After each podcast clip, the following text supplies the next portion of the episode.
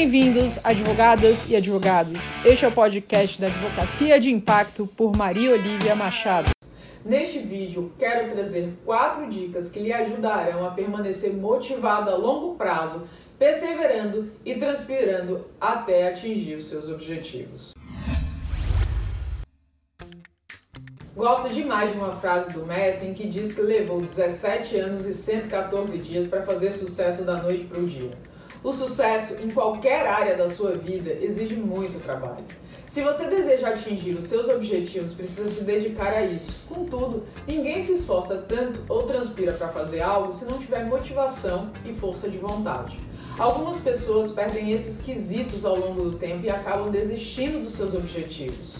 Portanto, se você planeja construir uma carreira reconhecida, abrir o seu escritório de advocacia ou tem qualquer outro objetivo mais desafiador, deve primeiro encontrar motivação e força de vontade para ter sucesso. Neste vídeo, quero trazer quatro dicas que lhe ajudarão a permanecer motivado a longo prazo perseverando e transpirando até atingir os seus objetivos. Número 1. Um, Concentre-se no positivo. Ninguém nunca se motivou a alcançar uma meta com a qual não se importava. Assim, no início de cada empreendimento, faça uma lista de todas as maneiras pelas quais os seus objetivos terão um impacto positivo. Se você está começando um escritório de advocacia, pense em como ele crescerá, trazendo soluções diferenciadas e de qualidade para os seus clientes.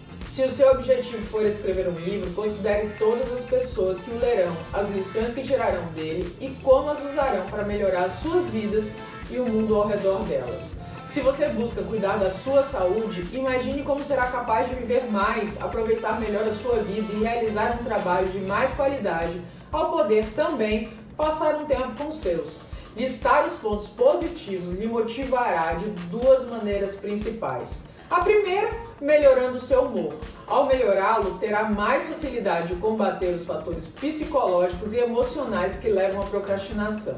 Você acaba se dedicando mais ao que precisa quando está se sentindo bem. Se esses sentimentos estiverem ligados ao trabalho, ponto positivo para você. Além do mais, quanto mais frequentemente você pensa em resultados positivos, mais produtivo consegue ser. E em segundo lugar, abrindo caminho para o seu sucesso. Estar pontos positivos mostra o porquê de apostar as suas fichas naquilo.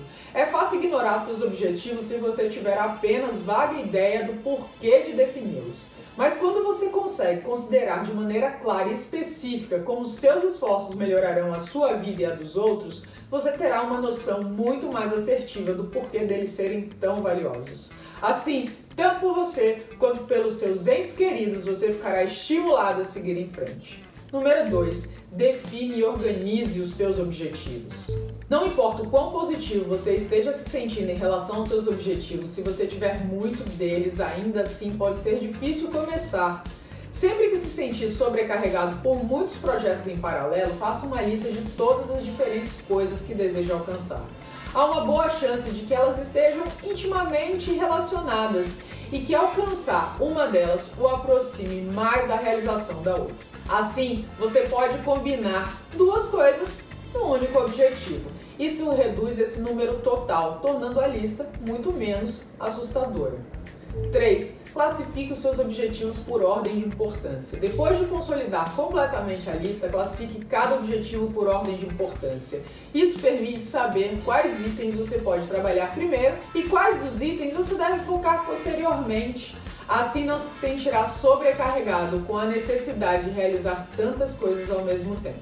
Depois de priorizar, considere eliminar alguns deles, especialmente se não tiverem um impacto tão importante quanto os outros. Dessa forma, você pode concentrar seu tempo e energia na consecução dos objetivos mais importantes da maneira mais eficaz possível.